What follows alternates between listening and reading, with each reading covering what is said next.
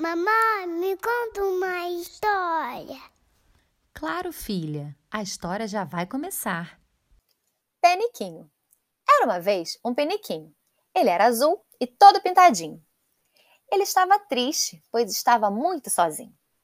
Toda vez que Duda cruzava seu caminho, ela passava reto e não lhe dava nenhum papinho. Ela só queria saber de se vestir de Ariel ou de brincar com suas tranças de Rapunzel nem prestava atenção no piniquinho, que se sentia muito mal, coitadinho. Tudo que o pinico queria era ser visto. Seu sonho era ser muito bem quisto. E ele ficou matutando como poderia fazer isso. Mas será que Duda já estava pronta para pensar nisso? A fralda é o banheiro do bebê, que faz cocô e xixi lá dentro e às vezes nem dá para ver. As mamães e papais sempre sabem a hora de trocá-la. Ficam atentos ao cheiro e percebem se está muito pesada. Quando as crianças crescem, da fralda se despedem. Essa é a hora que olham para o pinico e o pedem. Tem criança que demora mais e tem outras que vão mais cedo. O importante é respeitar o tempo, ir com calma e sem medo. Duda resolveu conhecer o piniquinho. Todo dia ela o analisava de pertinho.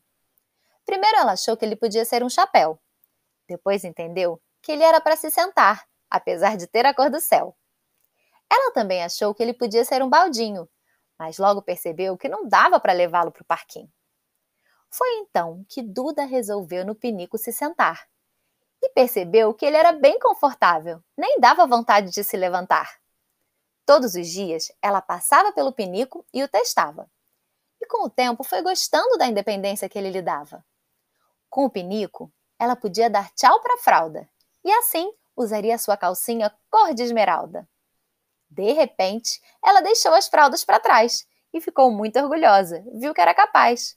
A pequena Duda correu para contar a novidade para Isabela, que obviamente ficou muitíssimo feliz por ela. O Penico e a Duda ficaram muito contentes, nem sei quem está mais sorridente. Aos poucos, as crianças fazem isso e se sentem muito bem. Tenho certeza de que você vai conseguir também. Se você gostou, curte e compartilha.